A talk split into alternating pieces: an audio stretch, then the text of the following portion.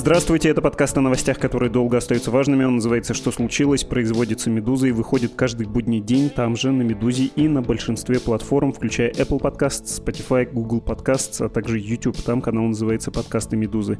У микрофона Владислав Горин. Сегодняшняя тема — российская избирательная система, история ее превращения в то, что мы можем наблюдать сейчас, хотя недавние голосования, прошедшие по всей России, мы тоже обсудим.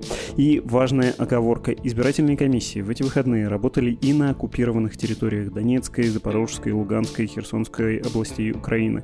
Это то, что на официальном языке в Российской Федерации называется новыми регионами. Про голосование там говорить максимально странно и, как мне кажется, непродуктивно с точки зрения расширения представления о реальности, о том, как работает система в Российской Федерации. Я имею в виду именно политическую систему. Но мы и не будем тогда говорить. Это не значит, что мы не замечаем, просто эти кампании проходят совсем по другой статье, не политической, а военной.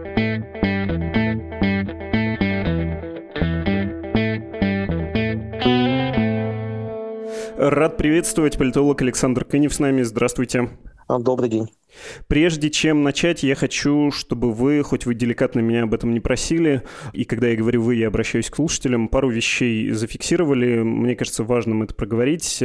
Александр, вы наверняка его слушаете, читаете его тексты. Вообще-то все это делает на общественных началах, и было бы здорово его отблагодарить. То есть есть пара пунктов, которые вы можете сделать и доставить Александру удовольствие. Первый — подписаться на телеграм-канал Александра Конева, он так и называется, ссылка будет в описании к этому эпизоду. А вторая вещь, второй пункт в описании телеграм-канала Александра Конева, в постах его есть номер карты, и не грех Александра поддержать, потому что с заказами у независимых исследователей, политологов, наблюдателей сейчас не очень хорошо, и, по сути, повторюсь, Александр все это делает на общественных началах, просвещает, исследует, обобщает, анализирует все для вас, и вы можете отблагодарить. Я не сильно вас этим смутил, все верно сказал? Ну, наверное, да. как бы, ну, как бы мне не очень ловко в публичном эфире. Наверное, можно добавить так, что я нахожусь в России, я нахожусь в Москве, и я делаю то, что пока могу, пока могу. Вот. В какой-то момент эта возможность, может быть, закроется, так же, как она закрылась для других по разным причинам, но я считаю, что каждый должен делать то, что он умеет. Отлично. Тогда к делу переходим. Сперва неизбежно нужно поговорить о недавних выборах, о трехдневном голосовании в России. Это были выборы разного уровня во множестве регионов. Вы какой политологический политический интерес видели в том, чтобы за всем этим следить, какие тенденции вам были любопытны. И вы понимаете, почему я спрашиваю, да? Все-таки не всегда можно назвать выборы в России, собственно, выборами.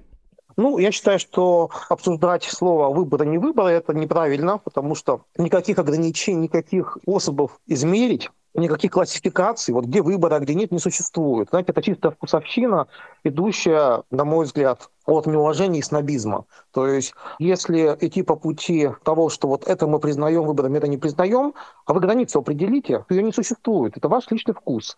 Дело в том, что для большинства наших представителей оппозиции демократия – это власть демократов. Да, и не интересует какой ценой. Вот если мы власть, значит все хорошо, значит все правильно. А если нет, то значит это не выборы.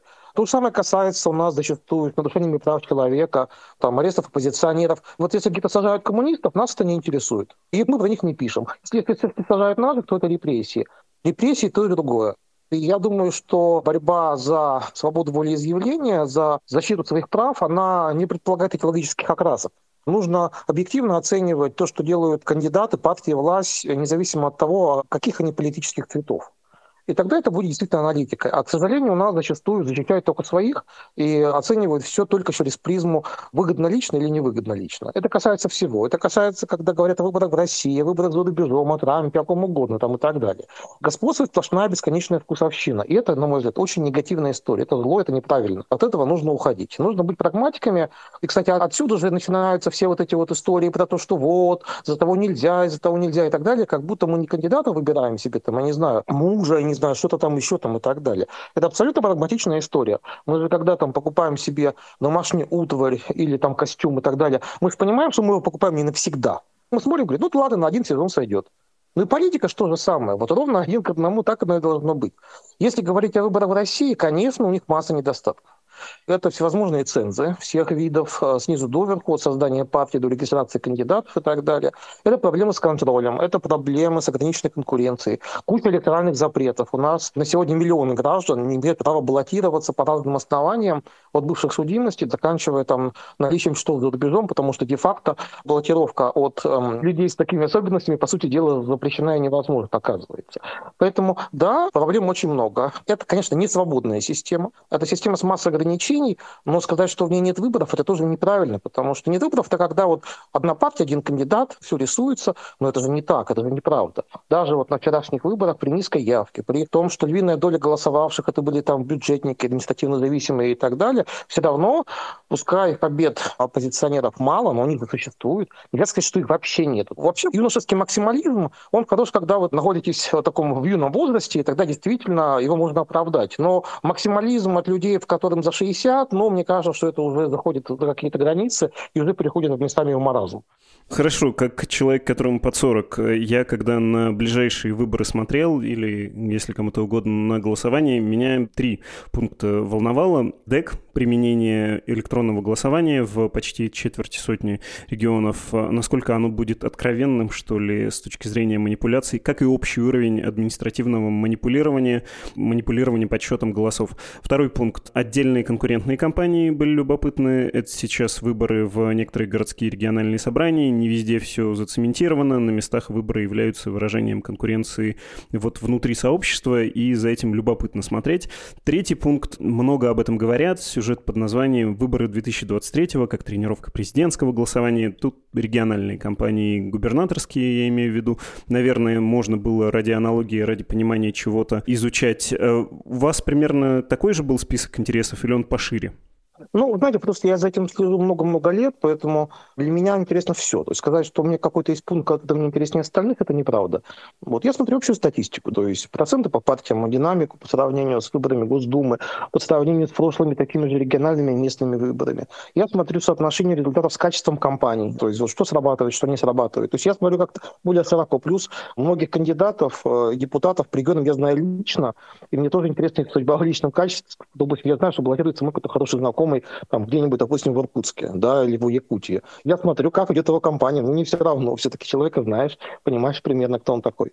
То, что я назвал, вас э, не разочаровало? Ну и, кстати говоря, про партии. Почему нужно смотреть за динамикой состояния вот этих системных партий, будем этим термином пользоваться? Ну, то есть то, что «Справедливая Россия» и КПРФ показали не очень хороший результат, это что может сказать в этой довольно искусственной системе? Но она искусственна в том смысле, что в нее нет притока свежих проектов. Да? То есть система действительно заморожена, потому что уже много лет существует ситуация, когда новые проекты не создаются. И даже если создаются, то не регистрируют. Их не пускают в систему, то есть конкуренция искусственно сдерживается. Ну, грубо говоря, вот знаете, как в бизнесе, вот у вас есть магазин, может, неплохой сервис, но конкурентам не дают просто появиться, потому что не дают им площади, не дают им аренду и так далее. И люди вынуждены ходить, вот магазин, может, он плохой, но у другого там в районе нет. Вот такая же получается ситуация с нашими партиями зачастую, это ситуация вот именно замороженной конкуренции, когда просто не дают появиться новому предложению на рынке. Вот горе пополам появился вот проект «Новые люди» в 2020 году. Там тоже есть большие сложности. Понятно, что они всего боятся, они очень осторожные. Ну, где-то вот могут, да, исходя из тех ресурсов, которые есть. Но надо понимать и среду, в которой все это происходит, да, где шаг в сторону попытка к бегству, и нужно там пять раз подумать, чем сделаешь, потом голову оторвут там и так далее. Здесь тоже же не все просто. И одно дело, рассуждая в позиции максимализма, попивая там кофе где-нибудь за океаном, другое дело бороться здесь и сейчас, понимая, что ты рискуешь всем, да, бизнесом, свободой и так далее. И э, сравнивать такие вещи требовать от людей радикализма, когда ты сам ничем не рискуешь, ну, мне кажется, что это, в общем, не совсем правильная история. Если говорить вот об этих цифрах, которые мы видим, то динамика, почему она важна партийная? Во-первых, она показывает степень контроля власти над территориями. Чем э, результат более диверсифицированный, да, тем мы видим, соответственно, этот контроль меньше. И, собственно говоря, власть поэтому так и смотрит на результаты Единой России как на индикатор контроля, в первую очередь. Именно это для них главное. Второе, когда мы смотрим по динамику, уже в зависимости от того, кто растет, кто падает, в каком-то смысле мы таким образом проводим, по сути, социологическое исследование насчет того, что работает, что нет. Потому что, когда мы видим, что партии, которые проводили максимально активную кампанию по поддержке спецоперации, которые как раз ударились в такой в национализм, консерватизм и все остальное, падают, а растут или там сохраняют то, что было. Партии, которые в целом провели такую травоядную кампанию за все хорошее, пытались проводить массу каких-то добрых дел локального уровня, предлагать какие-то позитивные инициативы для небольших категорий граждан. Таких инициатив было много и разных. Вот они растут, но это тоже о чем-то говорит. То есть, грубо говоря, что мы видим по итогам этой кампании? То у нас выступал как партия реванша, как партия там реставрации, защиты спецоперации и так далее. Кто-то с кувалдой фотографировался. У нас э, есть КПРФ, с э, проекта который в Госдуме началось признание ЛНР, ДНР, и дальше пошло-поехало. И кто у нас там гуманитарный конвой в Донбасс проводил, начиная с 2014 года, каждый день там и так далее? КПРФ и «Справедливая Россия». Мы видим, что сейчас. КПРФ уже в прошлом году по тем регионам, где была какая-то конкуренция типа Сахалина, потеряла половину голосов по сравнению с сентябрем 2021 года. В этом году стало еще хуже. Есть регионы, по которым в этом году КПРФ потеряла две трети голосов по сравнению с тем, что было два года назад. Две трети. Ивановская область, например, да, осталось там около 8%, а было далеко за 20% и так далее. Там Иркутская область, где выиграли выборы в Заксобрании Иркутской области в 2018 году, взяли кучу округов, сейчас все это рухнуло, все это ушло в никуда совершенно. Справедливая Россия во многие регионы вообще не попала в парламент, то есть она не проходит заградительный барьер, она вылетела из парламента Хакасии, она вылетела из парламента Ростовской области, она опустилась ниже новых людей в Бурятии, опустилась ниже новых людей там в Якутии, то есть о чем это говорит? О том, что вот спроса на это нет. И слава тебе Господи. Главный триумфатор из партии, понятно, власть, потому что при низкой явке мобилизации бюджетников ее процент вырос почти в два раза. Но в том году было ровно то же самое. Понятно, что контролировать особо некому в новых условиях. Куча оппозиционеров, которые могли бы этим заниматься, просто уехали, либо ушли во внутреннюю миграцию и так далее. Кроме власти, кто главный триумфатор? ЛДПР. Она выросла почти везде. Самый лучший результат у ЛДПР Красноярске, около 20%. То есть там где-то 44 Единая Россия, там 20 ЛДПР. И потом идут там очень далеко от них коммунисты. Там, по-моему, 8 или 9% всего лишь, да, казалось бы, вторая партия в стране.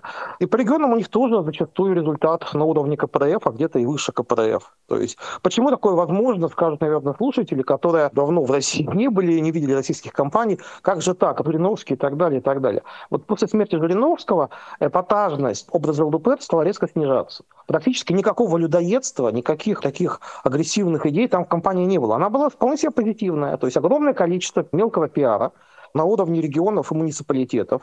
По объему агитации в СМИ, если смотреть мониторинг, вот я каждый день, вот эти месяцы просматривал сотни, наверное, сообщений из региональных информационных ресурсов, ЛДПР устойчиво шла на втором месте, уступая только партии власти. То есть куча больших и маленьких инициатив, но в целом позитивных. Там, про защиту, например, прав многодетных. Выходит как инициатива, и моментально сотни статей по регионам на районных городских комитетах об этом. Там, предлагают что-нибудь делать с электросамокатами, снова сотни статей об этом. Предлагают, например, какую-нибудь инициативу по защите там, садоводов или что-нибудь, и снова там сотни публикаций. То есть сегодня для одних, завтра для других, послезавтра для третьих. Популизм зачастую, конечно, чистый популизм, но их никто не мочил. Вот пока был Жириновский, вокруг него были какие-то скандалы, там негатив. Последний год про партию ни одного плохого слова никто не сказал. То есть получается, что всех мочили, там новых людей мочила уехавшая оппозиция, постоянно обвиняя в том, что значит, они там спойлеры, что-то все. Коммунистов мочили за поддержку СВО, ЛДПР никто не трогал. Они оказались совершенно вне зоны критики, их не трогали ни слева, ни справа, ни откуда. При этом они тратили кучу денег, провели очень интенсивную кампанию. Вот вам результат.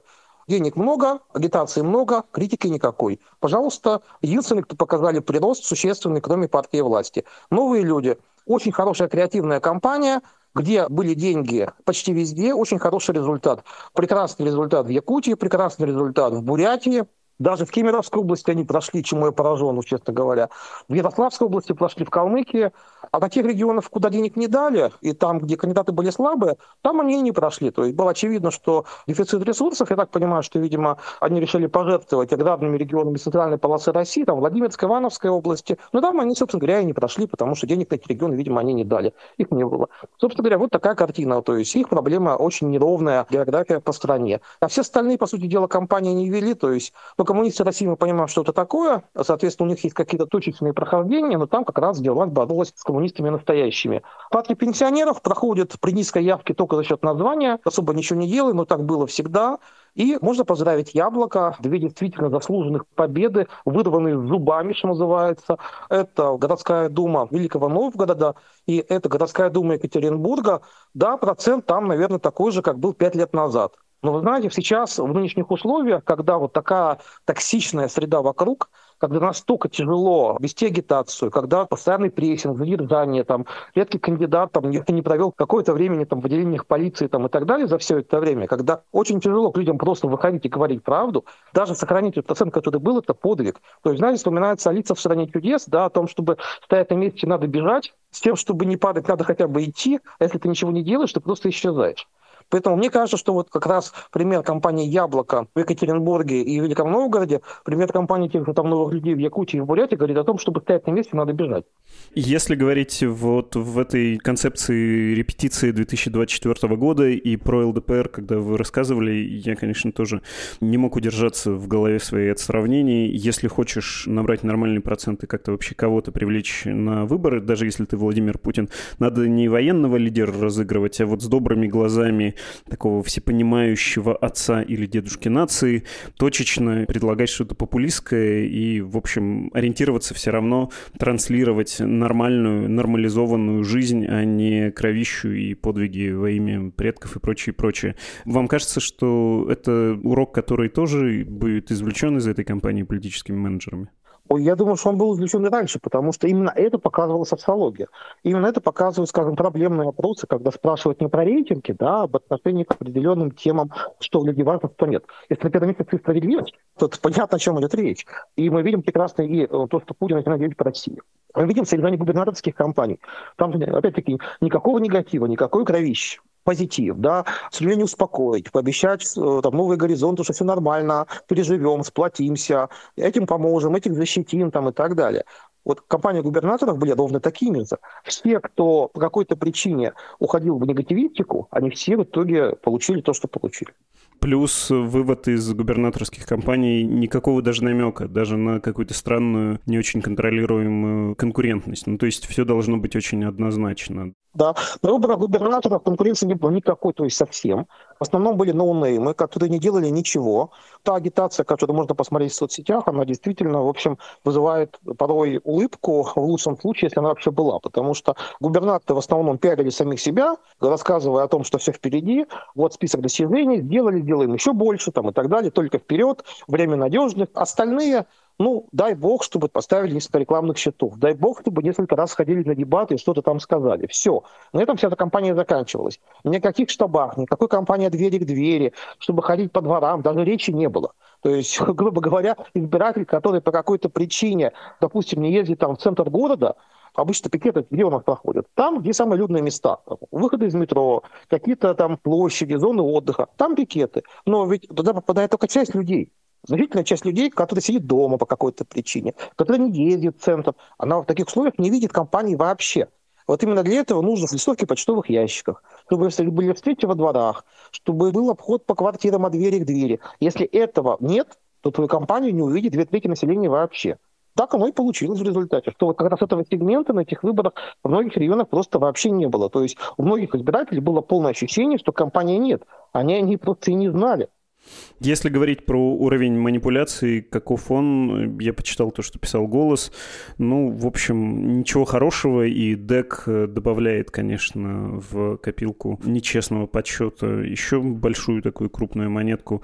А для вас это все еще измеритель хоть чего-то, или вам кажется, что мы в целом ряде случаев должны просто не смотреть на результаты и сказать, ну, в этом регионе выборов де-факто не было, административный результат замерим, посмотрим, чего там хочет власть получить, как она себе это представляет, но всерьез анализировать не будем.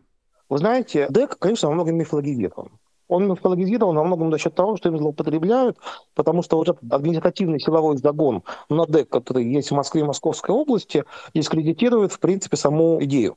А поскольку действительно бюджетников загоняют голосовать электронно, то уже на этапе организации происходит деформация. То есть, когда представители одной этой политической силы искусственно голосуют таким образом, и в результате весь негатив, он моментально концентрируется. То есть, э, если мы посмотрим вот на этих выборах э, по Москве ситуацию, казалось бы, ну, ДЭК, львиная доля всех поданных голосов, там, да, 2,5 миллиона или 700, сколько там точно. На участках бюллетенями проголосовало на этом фоне ничтожно мало, всего 160 тысяч. Но если мы посмотрим цифры, мы увидим, что бумажными бюллетенями тот же Собянин получает 75%. Вопрос, зачем тогда вам был нужен ДЭК? Зачем? Зачем столько скандала, столько негатива, столько вот абсолютно ненужных скандальных историй про вот это все, если можно побеждать честно на участках? Зачем? Я думаю, что они сами этого не понимают. Они настолько превратили в заложники каких-то вот собственных построений и планов, что уже перестали объективно воспринимать окружающую реальность. То есть нужно что-то ломать через колено, потому что они сами так запланировали, хотя это абсолютно никому не нужно. То есть тот самый случай, когда чрезмерная такая фетишизация технологий разрушает фундамент, это доверие. Получается, что можно было победить честно. И никто бы слова не сказал. Но по какой-то причине, вместо того, чтобы победить честно, решают использовать какие-то мутные схемы, в которые никто не верит, в итоге победа девальвируется. То есть, грубо говоря, Собянин мог прекрасно побеждать на выборах мэра Москвы без всякого дега, но по какой-то причине это сделано не было. А в результате сама победа девальвируется и обесценивается. Кстати, вот мы видим на этих выборах по Москве, что вот результат, что дек, что не дек, принципе, почти совпадает. У Собянина там разница в 1%. В основном там разница идет по остальным кандидатам. У Даванкова от новых людей результат по участку бумажным бюллетеням существенно лучше, чем по Дегу. Там есть разница большая. Но, возможно, это связано именно с тем, что голосовавшие за него там оппозиционеры изначально Дегу не доверяют и поэтому пошли на участки. По регионам, если мы посмотрим, тоже, в общем, большой разницы нет. То есть, видимо, все-таки была такая установка, что как бы не надо дискредитировать ДЭК, что он понадобится для будущих кампаний там, и так далее. Но негатива, который уже был на думских выборах, хватит еще и на долгое время, поэтому я думаю, что доверие к Дегу все равно на этом фоне больше не станет. Вы несколько раз сказали про честную победу Собянина. Откровенно говоря, вздрагивал каждый раз. Это вот э, мы говорим про честность подсчета в очень ограниченных условиях крайне неконкурентных выборов. Это не идеальная честность имеется в виду. Всем, кого тоже вдруг это могло задеть, на всякий случай скажу. Хорошо. Э, могу я вас попросить резко сменить тему, ну, то есть поговорить не про последние события, не про эти выборы, а про то, как мы вообще пришли к такой системе избирательной, которую, когда про нее говоришь, все время делаешь массу оговорок, которые не очень доверяешь и которая является, ну, таким очень искаженным, что ли, градусником. Я, честно говоря, пытаюсь не впадать в какие-то романтические, что ли, заблуждения и не говорить, что вот у нас была прекрасная избирательная система, которую пришел автократ и испортил. Была ли она вообще? Ну, то есть был ли какой-то золотой век в постсоветской России, когда считали честно, когда выборы были достаточно прозрачными, и вы могли бы сказать, вот бы нам туда вернуться? Ну, вы знаете, здесь ситуация не такая простая. Ну, во-первых, э, надо сразу сказать, что идеальных избирательных систем в принципе нет. Я вот читал много лет курсом студентов избирательной системы, рассказывая про их разные элементы, как их комбинировать друг с другом, можно получать конкретные вот национальные системы избирательные. И всегда везде говорил о том, что системы идеальной нет один и тот же механизм в разных условиях, при разной комбинации других характеристик может работать и с плюсом, и с минусом. И система в каждой стране формируется с учетом множества факторов. Истории, структура населения, его неоднородности, там, тех проблем, которые нужно решать. И то, что в одних условиях эффективно, в других условиях может, наоборот, наносить колоссальный ущерб и вред. Поэтому идеальной системы нет. Копировать систему любой какой-то страны нельзя категорически. Это все равно, что там все болезни лечить аспирином. Так не бывает. Поэтому, конечно, все индивидуально и должно учитывать национальные особенности. И если говорить конкретно про Россию, то у нас как бы здесь два измерения. Есть то, что касается самой избирательной системы, которая изначально, на мой взгляд, была выбрана неверно и создавала массу проблем. То есть система смешанная, не связанная, когда голосуют по спискам отдельно, по округам отдельно, и эти результаты друг на друга не влияют, она изначально была выбрана, скажем так, в неверном формате. Ну, знаете, как говорил покойный Шейнис Виктор Леонидович, о том, что они тогда думали, что копируют немецкую систему, но они ее не знали. Поэтому скопировали они ее косой частями, и получилось то, что получилось. В результате у нас, скажем, в думах первых созывов, например, произошел очень сильный перекос на депутатов-москвичей, которых было там больше половины. Потом, когда они стали систему менять в другую сторону, с тем, чтобы увеличивать долю регионов при голосовании по подспискам, оказалась такая методика распределения мандатов, при которой регионы, где выше явка, получают больше мест, и начался перекос в сторону всяких разных национальных автократий и регионов с патриархальными системами, и это у нас до сих пор осталось. Поэтому здесь как бы масса проблем, и здесь вот точно золотого века не было, потому что, что первая система была плохой в середине 90-х, что вторая, они обе были плохими. А если говорить о том, как работала система подсчета, а это другая история совсем, да, то есть как работали избиркомы, насколько жестким было вмешательство власти в подсчет голосов там и так далее, то здесь, скажем так, негативные тенденции постепенно нарастали где-то с середины 90-х годов, то есть еще понятно, там, в начале 90-х годов, 91 год, 90-й, никто не думал про фальсификации, это как бы в голову советскому человеку еще не приходило, ну и считали честно, и не было приказа никакого, да, по вертикали что-то там менять. А потом постепенно, по мере увеличения роли цинизма в жизни вообще и в политике в частности, конечно, в нашу жизнь стали приходить искажения фальсификации во всех их видах. Понятно, скажем, что есть 96 год, известная история, когда там Дагестан в первом туре голосовал за Люганова, во втором за Ельцина, но это все-таки, мне кажется, была больше не история про фальсификацию, а история про управляемость голосования со стороны вот местных элит, да, когда дали одно указание перед первым туром, а другое указание перед вторым. Там фальсификации все-таки было не так уж много. А вот дальше пошло, чем дальше, тем больше. И надо сказать, что одним из пионеров фальсификата была Москва. Это были лужковские выборы, Мосгордума, например, 97 год, когда просто вот сгоняли наблюдатели, когда нагло переписывались протоколы там и так далее. Потом это пошло в нас регионы. Если смотреть по России, когда вот эта доля искажений на местах в сумме стала менять качество в целом по стране. Ну, на мой взгляд, это где-то Рубикон 2003-2004 годов. Он, кстати, совпадает по времени с отменой выборности губернаторов, когда, напоминаю, у нас их отменили в конце 2004 года, и они оказались полностью встроены в федеральную систему, до этого все-таки была некая конкуренция между федеральным ресурсом и региональным. За счет этой конкуренции можно было каким-то образом защищать там, права, искать какие-то лакуны, лазейки, ну и таким образом выживать для тех, кто в регионе, скажем, в оппозиции как-то не согласен, а вот в дальнейшем они стали эти лакуны исчезать. И вот если мы посмотрим, скажем, по многим регионам, мы увидим, что вот негатив по каким-то основным данным, по которым принято считать, это честное, скажем, увеличение, например, доли голосования на дому резкое, резкое увеличение голосования там подкрепительным и так далее, это примерно, примерно 2004 год. То есть это совпадает примерно хронологически с временем формирования исполнительной вертикали и уничтожения регионов именно как политических субъектов. Это примерно вот это время. Если брать другое измерение, скажем, создание политических партий, там другая была история. Там у нас до начала нулевых годов государство вообще ни во что не вмешивалось. Любая партия регистрировалась быстро, никто никого не закрывал. Случаи, скажем, политических санкций для неправильных партий, в кавычках, их почти не было.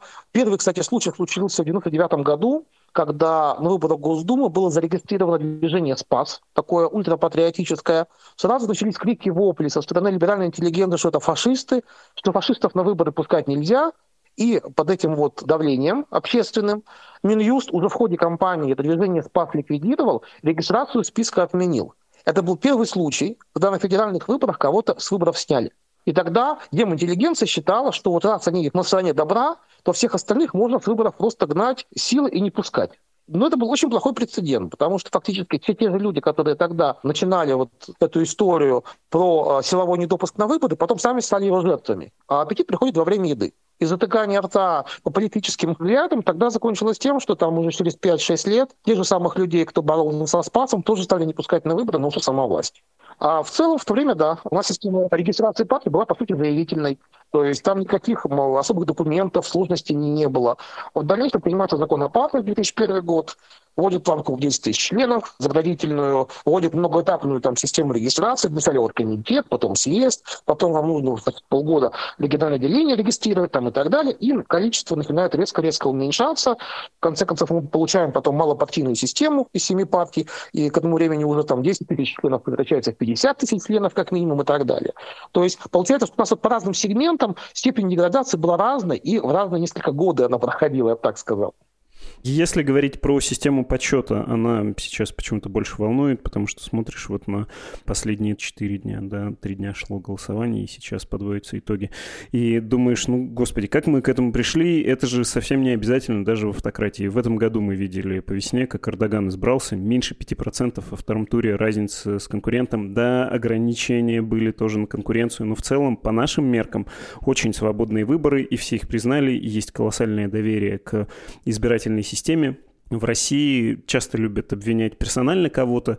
Ну, вот я человек э, не очень молодой, помню при этом только поздних председателей Центральной избирательной комиссии ельцинских из 90-х не помню, но вот Вишнякова, Чурова и Памфилову нынешнюю, конечно, хорошо себе представляю, и каждый раз и про Вишнякова это говорили, и про Чурову, и в первую очередь и про Памфилову сейчас говорят, но, кажется, они не авторы да, этих реформ и деградации системы подсчета. Вы сказали про 2004 год, а А может дело не в том, что вертикаль власти стала наводиться, а просто исчезли те люди в регионах, которым было выгодно каким-то образом конкурировать, что ли, и иметь сложность на территории политическую. То есть очень понятная была ситуация в 90-е, когда влиятельный мэр, если он есть в территории, контролирует городскую избирательную комиссию. Губернатор контролирует областную избирательную комиссию. И они в отношении с центром, если приходится на федеральных выборах, вступают все-таки как партнеры, а не как подчиненные.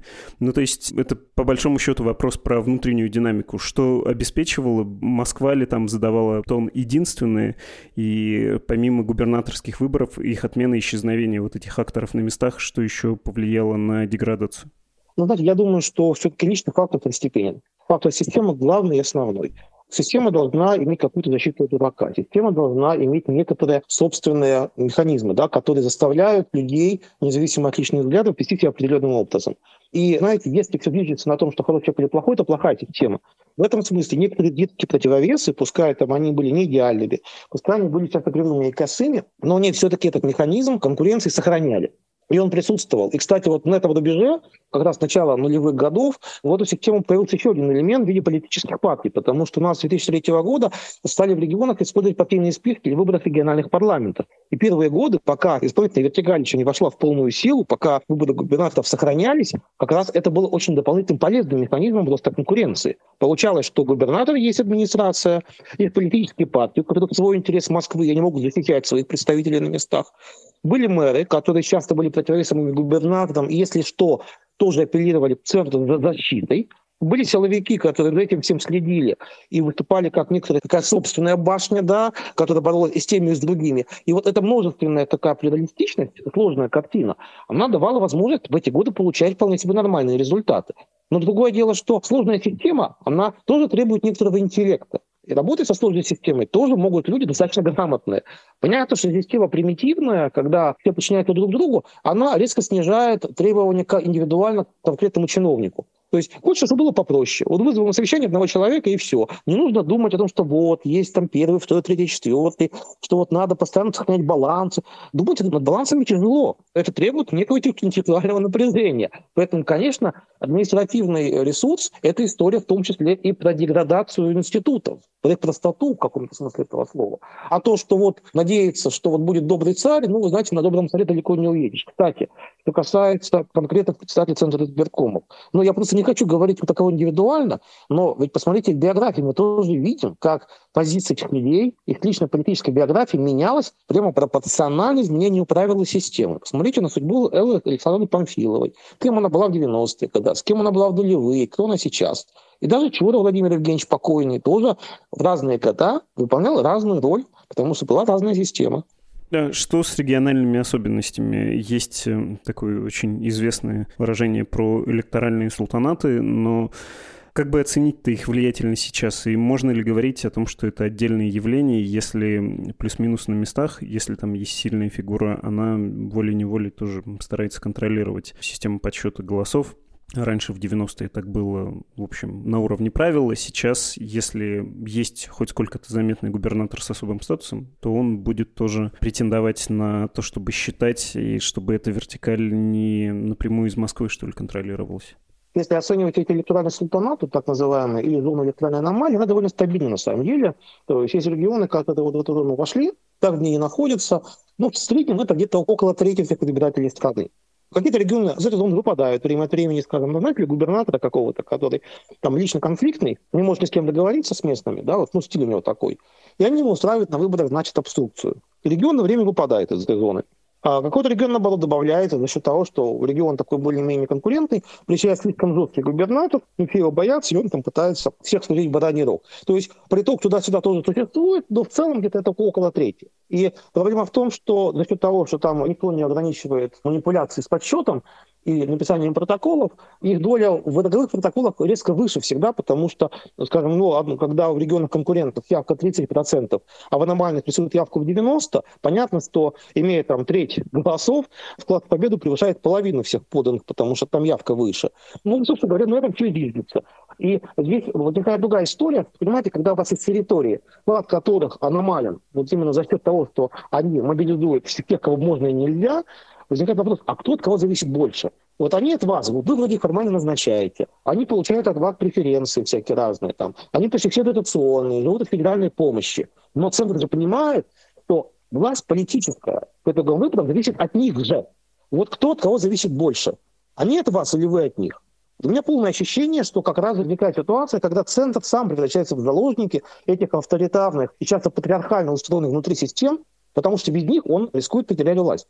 Хочется тут какой-то вывод сделать еще про выборы 2024 года. Увидим ли мы какие-то пассы по отношению к этим хорошо обеспечивающим голоса регионам со стороны центра Москвы Владимира Путина лично? Ну, не знаю, не слишком ли это публицистично. Имеет смысл как-то сейчас смотреть в будущее и делать какие-то очередные выводы про 2024 год, хотя мы ничего про него пока не представляем? Понятно, это будет некая спекуляция. Потому что ну, будущее сегодня говорить тяжело, тем более, когда могут постоянно возникать какие-то форс-мажорные обстоятельства, когда может действительно все меняться. Есть фундаментальная проблема. Власть в России довольно длительное время сохраняется именно за счет гражданского неучастия. То есть есть вот эта зона электоральной аномалии, которая мобилизуется на полную катушку, а все остальное — это история про то, чтобы остальные не ходили, не участвовали, ни во что не верили. Соответственно, это фундаментальное условие сохранения власти. Поэтому, думая про 2024 год, наверное, логично предположить, что федеральному центру нужно сделать все, чтобы по какой-то причине две трети населения, которое живет в регионах относительно конкурентных, продолжала находиться в депрессии, продолжала никуда не ходить, ни во что не верить, ни в чем не участвовать. То есть нужно категорической форме избежать мобилизации того молчаливого большинства, которое никуда не ходит. Если это удастся сделать, победа будет обеспечена. Соответственно, не должно происходить ничего такого, что могло бы вот это молчаливое спящее большинство пробудить и повести в политику. Значит, не должно быть ярких кандидатов, не должно быть ярких кампаний, не должно быть ярких событий, которые могут вызвать в людях какой-то новый энтузиазм, какую-то веру в какие-то новые горизонты. Потому что вера в какое-то альтернативное будущее является в данном случае главной угрозой. Лучше депрессия и ни во что не веря, но покорная депрессия, чем активное несогласие. По этой причине мне кажется, что сценарий тихой, скучной кампании является фундаментальным, потому что он гарантирует от каких-то внезапных всплесков общественной активности а играть в какие-то новые игры, то давайте мы для людей там протестных кого-то запустим, он их аккумулирует голоса, но это же опасно, а вдруг в какой-то момент, сам того не ведая, придет какие-то черты, или вдруг какой-то форс-мажор случится, и люди проголосуют даже за эту слабую альтернативу, как это было с Фугалом или как это было с Коноваловым в 2018 году. Вот, я думаю, что власть этого боится ужасно. То есть должны быть кандидаты настолько неспособные саккумулировать никакой протест, что даже удачное стечение обстоятельств им не помогло. Вот, ну, это, это печальный прогноз, как бы, да, но вот я скажу, как должна себя власть мыслить в таких условиях. Мне кажется, наверное, таким образом наверное, все это очень грустно для окружающих, но, с другой стороны, ну, знаете, когда у вас что-то болит, вам важно, чтобы честно или чтобы вам понравилось. Ну да, скорее честно. Спасибо большое. И про последние выборы поговорили, и про то, как эта система устроена и как она деградировала. Ну и даже рискнули сделать прогноз. Спасибо вам за это. По всем все хорошо. Это был политолог Александр Кынев. Ссылка на его канал в описании. Впереди рубрика «Письма». Вы пишите, я отвечаю. В итоге получается пусть и заочный, но диалог.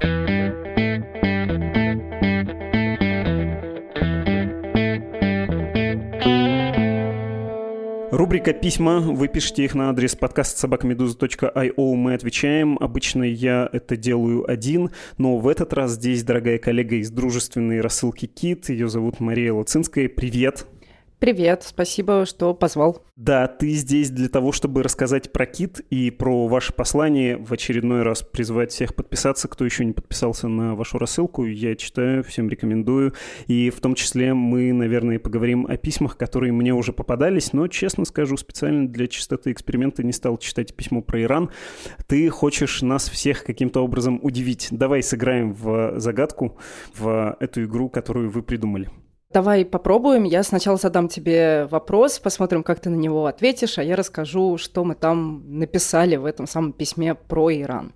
Как, по-твоему, обычные иранцы встретили начало полномасштабного вторжения России в Украину? Я думаю, что равнодушно, что они путают Украину с Россией, и многие из них были удивлены, что это вообще два разных государства.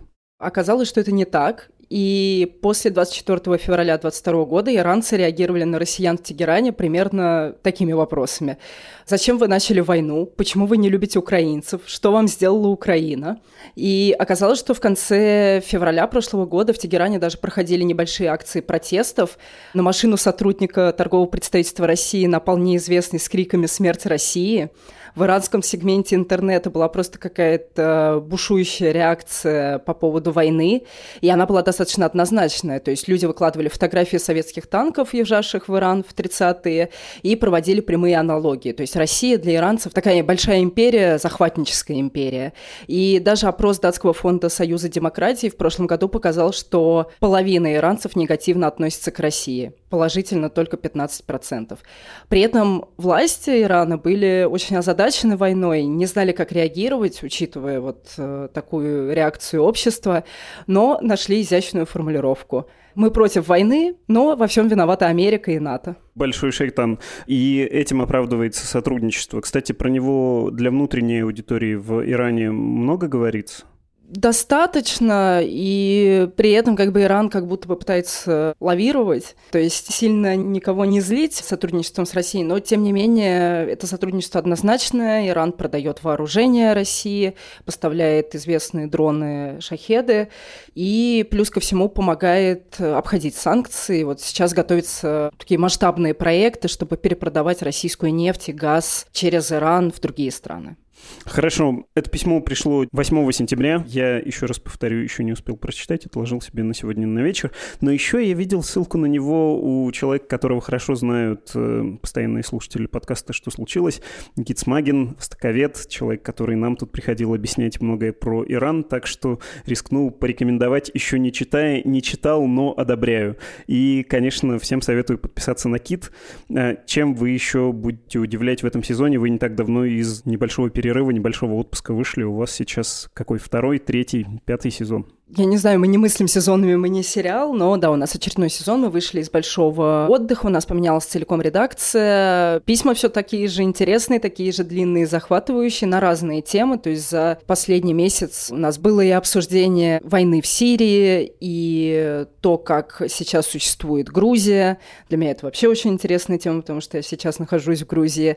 И в то же время мы разбираем такие темы, как как меняется отношение к старению и к старости в мире, и и готовим в том числе разные инструкции, которые подскажут, как жить эту жизнь.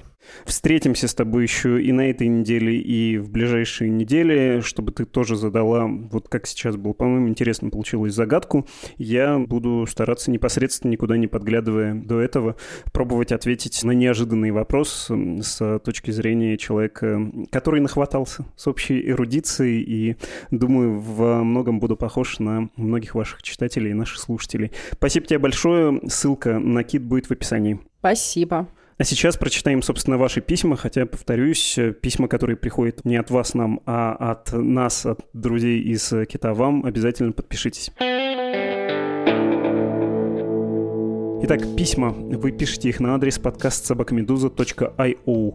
И знаете, сегодня я бы выделил одну тему, на нее пришло очень много посланий, и хочется, конечно, ее обсудить. У нас был эпизод про свидетелей Иеговы, про преследование этой общины и про то, как силовики отработали на них свои репрессивные практики. Есть сразу, повторюсь, несколько посланий, в том числе написал представитель общины с благодарностью. Сам он уехал в США еще до большого преследования, но сразу несколько писем с таким примерно посылом. Вот вы говорите, их преследуют, а чего ж молчите про их специфические порядки? И используются слова типа секта, деструктивный культ, есть семейные истории, в общем, трагические. Родственница умерла из-за табу на переливание крови у свидетелей Иеговы. Чутче всего эту мысль, как мне кажется, сформулировал в таком письме наш слушатель. Он не подписался, не могу назвать его имени. Процитирую. «Здравствуйте, очень хочется поделиться одной вещью для широкой аудитории. У меня большой опыт общения со свидетелями Иеговы, я всячески осуждаю насилие против них, но вижу, что СМИ, описывая свидетелей Иеговы, обращают внимание только на положительную сторону. Часто говорят, что их репрессируют только за то, что они читают Библию и не хотят служить в армии. На самом деле, внутри свидетелей Иеговы существует жесткий тоталитарный режим, людям навязывают мнение, что не свидетели априори плохие, их заставляют проповедовать и отчитываться о своей жизни. Они формально запрещают дружить с несвидетелями Иеговы и получать высшее образование, так как это может плохо повлиять, подтолкнет выйти из секты. Многие свидетели Иеговы живут бедно, работают на плохих работах, чтобы не мешало проповедовать. Им запрещено общаться с отступниками, даже с членами семей. Если ваши знакомые или родные заинтересовались свидетелями Иеговы, обратите на это внимание и по возможности познакомьте их с негативной стороной организации. Очень уважаю ваш подкаст, стараюсь слушать все выпуски и желаю всяческих успехов. Вы знаете, я не буду фокусироваться тут на некоторых ошибках и неточностях, можно было бы придраться. Мне, повторюсь, важно было прочитать это как одно из мнений, довольно распространенных, как выяснилось, после того, как мы опубликовали тот подкаст. И мне представляется важным ответить, не поучая и не занудствуя, что ли. Я в этом нашем с вами заочном диалоге, когда читаю ваши письма, уже, кажется, не раз упоминал про такую концепцию в независимой журналистике, как быть на стороне слабого. Ну вот природа журналистики примерно такова, что когда ты рассказываешь какую-то историю, ты немножко перекошен. Ты все равно, ну, подобно камере голливудского фильма, если хотите, с чьей-то точки зрения да показываешь все происходящее, а раз показываешь с этой точки зрения, то симпатия так или иначе будет возникать. Очень крайний пример. Не сравниваю героев, свидетелей Иеговы и того, кого я сейчас назову, но, что ли, для контраста пытаюсь вам описать, как это может выглядеть. Представьте, материал про Тесака Максима Марцинкевича. И он вряд ли будет сочувственным по отношению к самому Тесаку, если речь идет о его жертвах, многие из которых, видимо, не найдены, неизвестны и, может быть, не будут найдены. Но в тексте про странную смерть Марцинкевича в тюрьме сочувствие заслуживает он, но не те все-таки, кто предположительно его мог убить. Точка зрения, фокус истории будет таким, что вы волей-неволей окажетесь на стороне жертвы, правильно? Вот примерно так это и работает. Второй пункт. Про свидетелей Иеговы есть такое соображение у меня. Они представляют собой, да, довольно крайний вариант, но все-таки религиозного течения, а любая религиозная концепция претендует на всеохватность, на объяснение картины мира и на то, что есть мы, община, свои, а есть чужие, похабные, неверные, не такие. Это проходили практически все религиозные религиозные организации, особенно на стадии становления, а свидетели Иеговы довольно молодая религиозная структура. Я понимаю, что я тут звучу даже не либертарианцем, а таким либертеном, несколько похабным, но, по-моему, если никто силой не держит тебя в общине, то ты можешь сам это выбирать. Взрослые люди имеют право вступать в любого рода объединения, в религиозные общины, в клубы, в какие-то объединения, в партии. Метод «прикую тебя к батарее ради твоего же блага и объясню, как лучше», в том числе с семьей общаться, кого выбирать для коммуникации коммуникации, во что верить, мне не нравится категорически. Ни у протестантов, ни у староверов, ни у католиков, ни у православных, ни у кого. Так что спасибо за письма. Чувства многих написавших мне понятны. Я вам сочувствую. Трагедии из-за фанатизма случаются. И я очень вам сочувствую, но не могу представить выпуск «Медузы» в русле «вот их преследуют». Ну, черт с ним. Пусть это какой-то мнимый экстремизм, но их-то и особо не жалко, да? Ну, как вы себе это представляете? Я не очень. По-моему, это просто не по-людски. Вот такая вот простите, азбука, что ли, проклятого либерализма и объективистской журналистики. С вами был подкаст о новостях, которые долго остаются важными. Он называется «Что случилось?». Мое имя Владислав Горин. До скорого. До встречи. thank you